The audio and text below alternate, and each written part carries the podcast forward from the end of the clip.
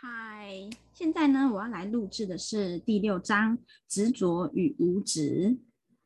我们必须学习如何过人生，是促进解脱的过程。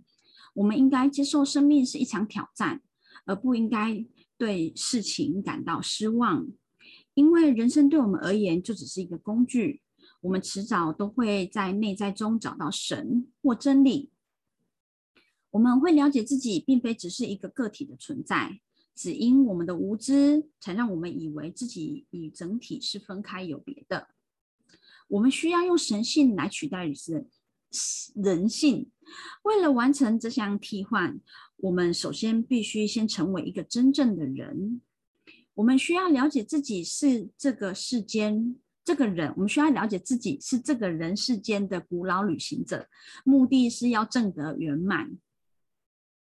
我觉得他讲的那个第一句啊，就是我们应该接受生命是一场挑战，生命是一场挑战。哎，真的，这个是也是我最近就是在经历的部分，这样子。因为当你越来越看见某些东西的时候，就是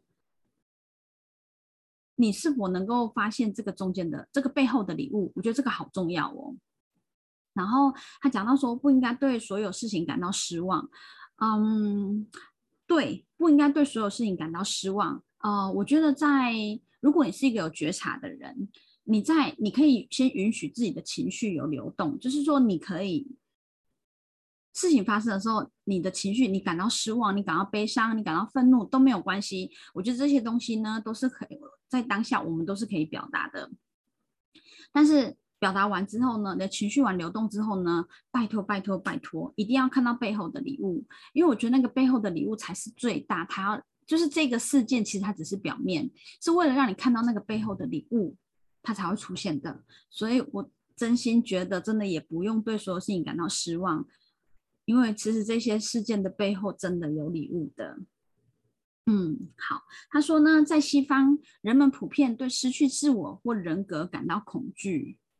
透过静坐，我们发现我们能够拓展自我，而不是失去自我。我们必须放大心量，必须包容更多、更多的同胞以及世间的其他万物，而不是只认同我们个人，成为孤立的自己。我们必须把自己当成这个人世间暂居的旅客，了解我们只是暂时借用这个身体、这些经验以及这些物质。它们并不属于我们，我们只是暂时借用这些东西，迟早都得将它们抛之在后。所以呢，没有什么好害怕的。我们的目的并不是去占有这些东西，而是为了超越而来使用它们，超越来使用它们，而是为了超越来使用它们。是啊，其实我们的肉身。就是我们现在在这个身体，这它就是一个肉身嘛。那我们真的是借用我们肉身的身体，然后来完成一些使命，完成一些经验而已。其实对，但是它真的不属于我，就像不属于我们，就像就是说，我们常常不是讲吗？就是人在天堂，钱在银行。对啊，所以你真的赚了很多钱，然后呢，你又带不走。就算烧再多的纸钱给你，你真的收得到吗？是不是？所以这个，我觉得这个是一个对于生死的部分，你能够有一个不同的见解的话，对于你自己来讲，也是一种益处啦。对自己来说，对，才不会有点恐惧死亡吗？嗯，因为我发现我身边有些人对于死亡这件事情，他们是感到非常恐惧的。好，我们继续。他说：“这是超越律法的真理，同理。”耶稣的登山宝训也超越了摩斯律法。登山宝训呢，是为了那些准备好的弟子们所讲述的步道。我们必须学习到，我们的行动不是个人的拥有物，我们不需要对他们产生执着。为了摆脱我们的业果，理解无执的原则是至关重要的。无执，或更好的说法是。不执着，这并不是意味着不享受。通常，当我们执行一项行动后，就无法摆脱那个行动的成果。例如，我们在祈祷时，通常是在祈求得到某样东西，这就是所谓的以个人为中心的祈祷。在这样的祈祷中，一定含有一些要求。虽然我们是在祈祷，但这么做并不会让我们得到解脱，因为我们仍然对所祈祷的成果有执着。另一种祈祷被称之为以神为中心的祈祷，其目的是为了开悟。例如，神呐，请帮助我开悟吧，或者请帮助我得到自由吧。然而，即使在这样的例子，我们把神当成自己之外的对象在祈祷，对我们还是没有帮助。更重要的是，我们应该认为神就在自己的内在。应该把自己视为那受万人敬爱之神的一项工具，一个指示或一个仆人。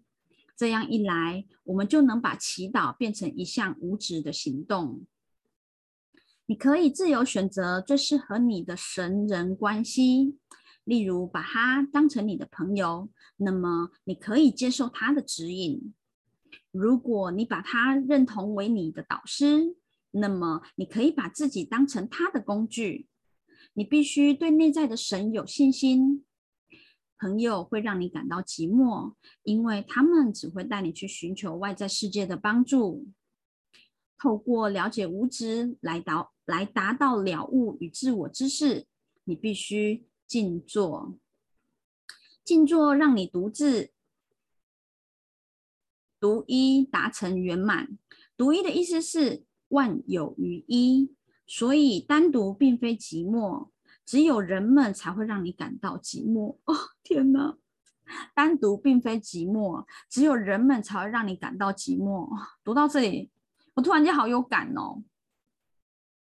就是一个人去做很多事情的时候，因为像现在，有时候你要找一个可以跟你志同道合的人，我觉得有时候好像就是会有一点点。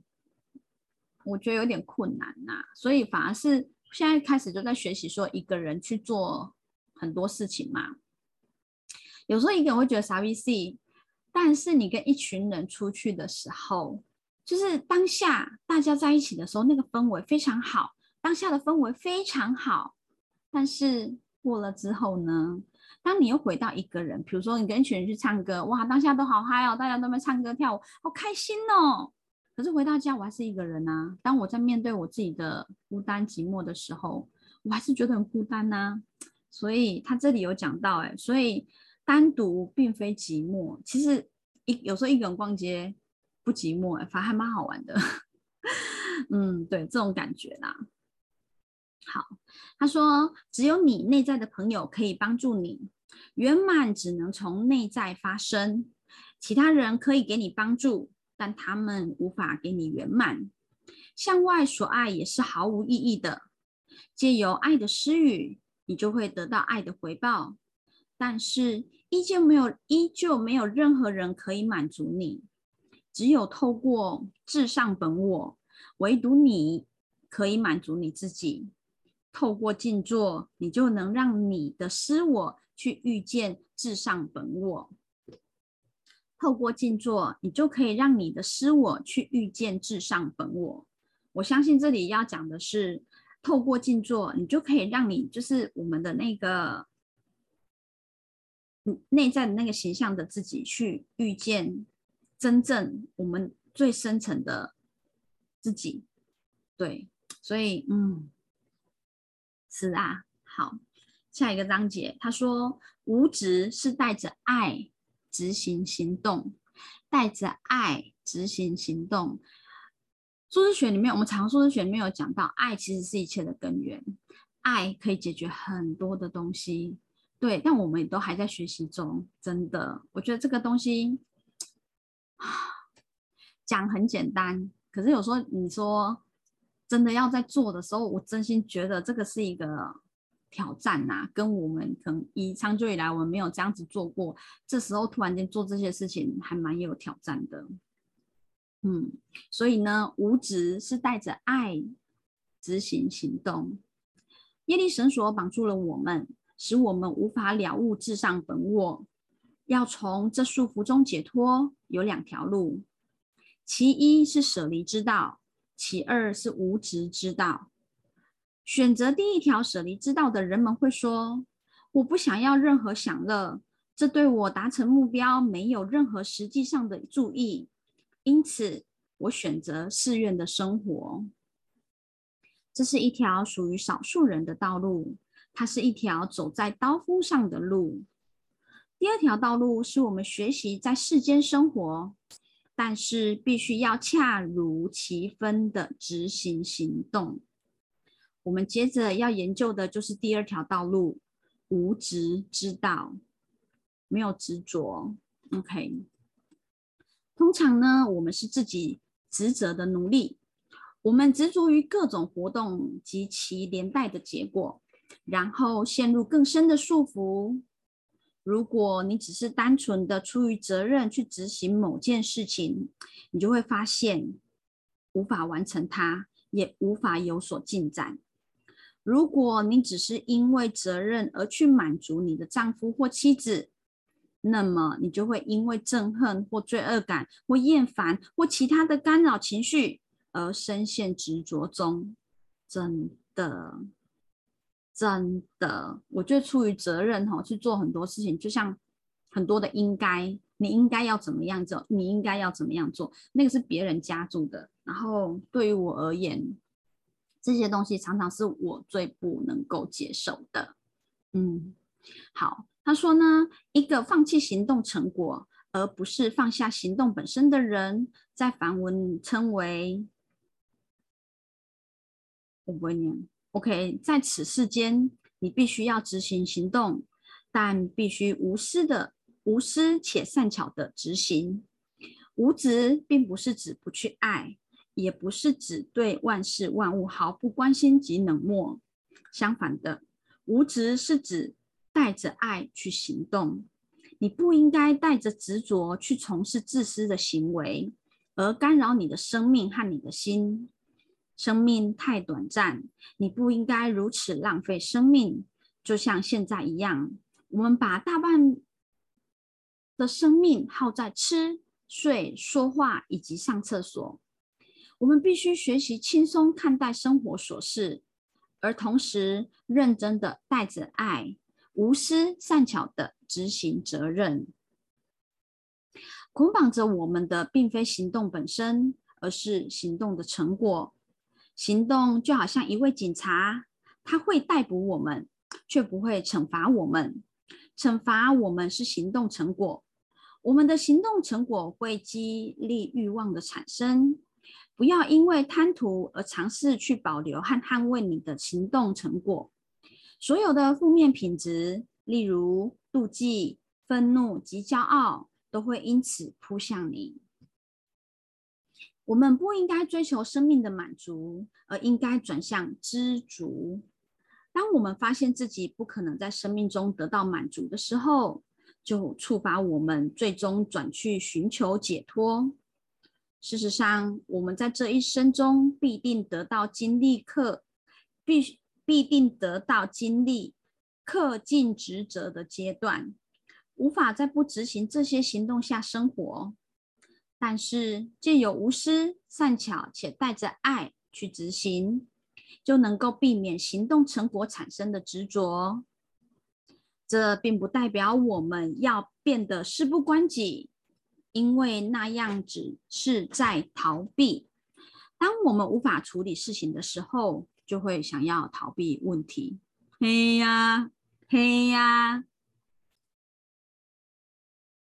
无指代表着在平衡与冷静的状况下执行行动，特别是当我们得到这些行动成果的时候，这是真正的试炼。因为无论我们接受或拒绝这些成果，都会让自己受到束缚。透过无知，我们才能学会。唯有当我们将行动成果奉献给神或人道时，才真正享受了我们行动成果。奥义书教导我们，那些对解脱之道有帮助的行动，永远不该被放弃。奥义书，哎。我们数字常数字学面有讲到奥义书，但我还没看。嗯，OK，好，这是另一个章节喽。转化生命的障碍，获得自由。我们应该了解生命的意义。如果吃、睡以及其他自然的功能不是为了完成生命的目的，那么人类就与动物没有两样。为了成为一个真正的人，我们必须要了解生命的目的，而那个目的就是解脱。而透过无执行动，我们可以证得解脱。所有生命中的障碍都可以变成解脱的工具。无论什么痛苦，都能带给你解脱的知识。决定我们快乐和痛苦的，并不是世间的种种情境。而是我们的态度。半文字的，嗯嗯嗯，意思是不可分割的二元对立。它的意思是，无论我们从一个经验中得到快乐或痛苦，其实没有那么重要。两者都会对等地束缚我们。在我们所有的经验中，两者会以不同的程度同时存在。在人生中，我们必须学习去转化一切会带来快乐和痛苦的东西。我们必须学习利用它们来帮助灵性的进展，而不是被快乐或痛苦所干扰。真的，在人生中，我们必须学习去转化一切会带来痛苦和快乐的东西。你看，痛苦跟快乐，其实这个也是一个二元。所以，我们是要去学习转化这一些东西的。好，那为了转化这些干扰，我们需要有耐心。但是很不幸的，在东啊，在西方，人们非常缺乏耐心。耐心可以将任何障碍转化为工具。同样的一阵微风，它可以干扰并扑没一颗小火焰。也可以把小火焰转化成一场森林大火。范文的嗯嗯很长，OK，意思是无私、善巧、无欲之爱。透过你是你是卡玛卡玛，OK，我们能够转化障碍，从业力的绳索中解脱出来，借由不逃避我们的行动职责。就能够到达这样的境界。只有在我们已经圆满了自我分析后，才可以去寻求寺院的出家生活。我们必须善用自己的明智、明辨和智慧的功能来研读自己。我们必须学习为何自己会对已知的状态感到不满意，对已知的现状感到不满意。以及对未来的未知情境感到恐惧，哎，真的呢，我们要学习这件事情呢。为什么我们对于自己的现况感到是不满意？哎，对啊，那为什么对于未来我们要感到恐惧？哎，这好多人现在不要讲好多人，对不起，讲我自己好，我也有时候也会是现在这个状态呢。嗯，好哦，OK，值得好好的深思的。OK，他说。我们必须不逃避或避免此生的行动和职责。当我们是为了他人来执行行动时，事实上就在具体地拜神、敬拜神。在行动中最优先的顺序应该是神，而不是人。嗯哼，我们也不应该追求快速的抵达超越之境。首先，我们必须在超越行动之前。先学习如何执行我们的行动。透过无止的行动，我们让自己准备好以恩典的形式来接收知识与真理。当文字 “kripa” 的意思是仁慈，说的更清楚一点，它是指一个来自上天的仁慈行为。但是 “kripa” 只会在你已经完成该做的事情之后才会到来。“kripa” 并不会无端降临，也不是完全没有条件。约翰接受了天启，但那是因为他已经透过长时间的静坐练习，获得接受天启的资格。他并不是被随意挑上的人选。当你已经善巧的完成工作，恩典就会降临于你。恩典并非业力法则的例外，它依然遵循着业力法则。如果你发现太阳的温度过于炙热，你可能会祈祷有一个奇迹式的遮阴出现，但是这个奇迹不会突然出现。然而，如果你辛勤耐心地持续滋养一棵树，终有一天，这棵树会大到足以提供你所需要的树荫。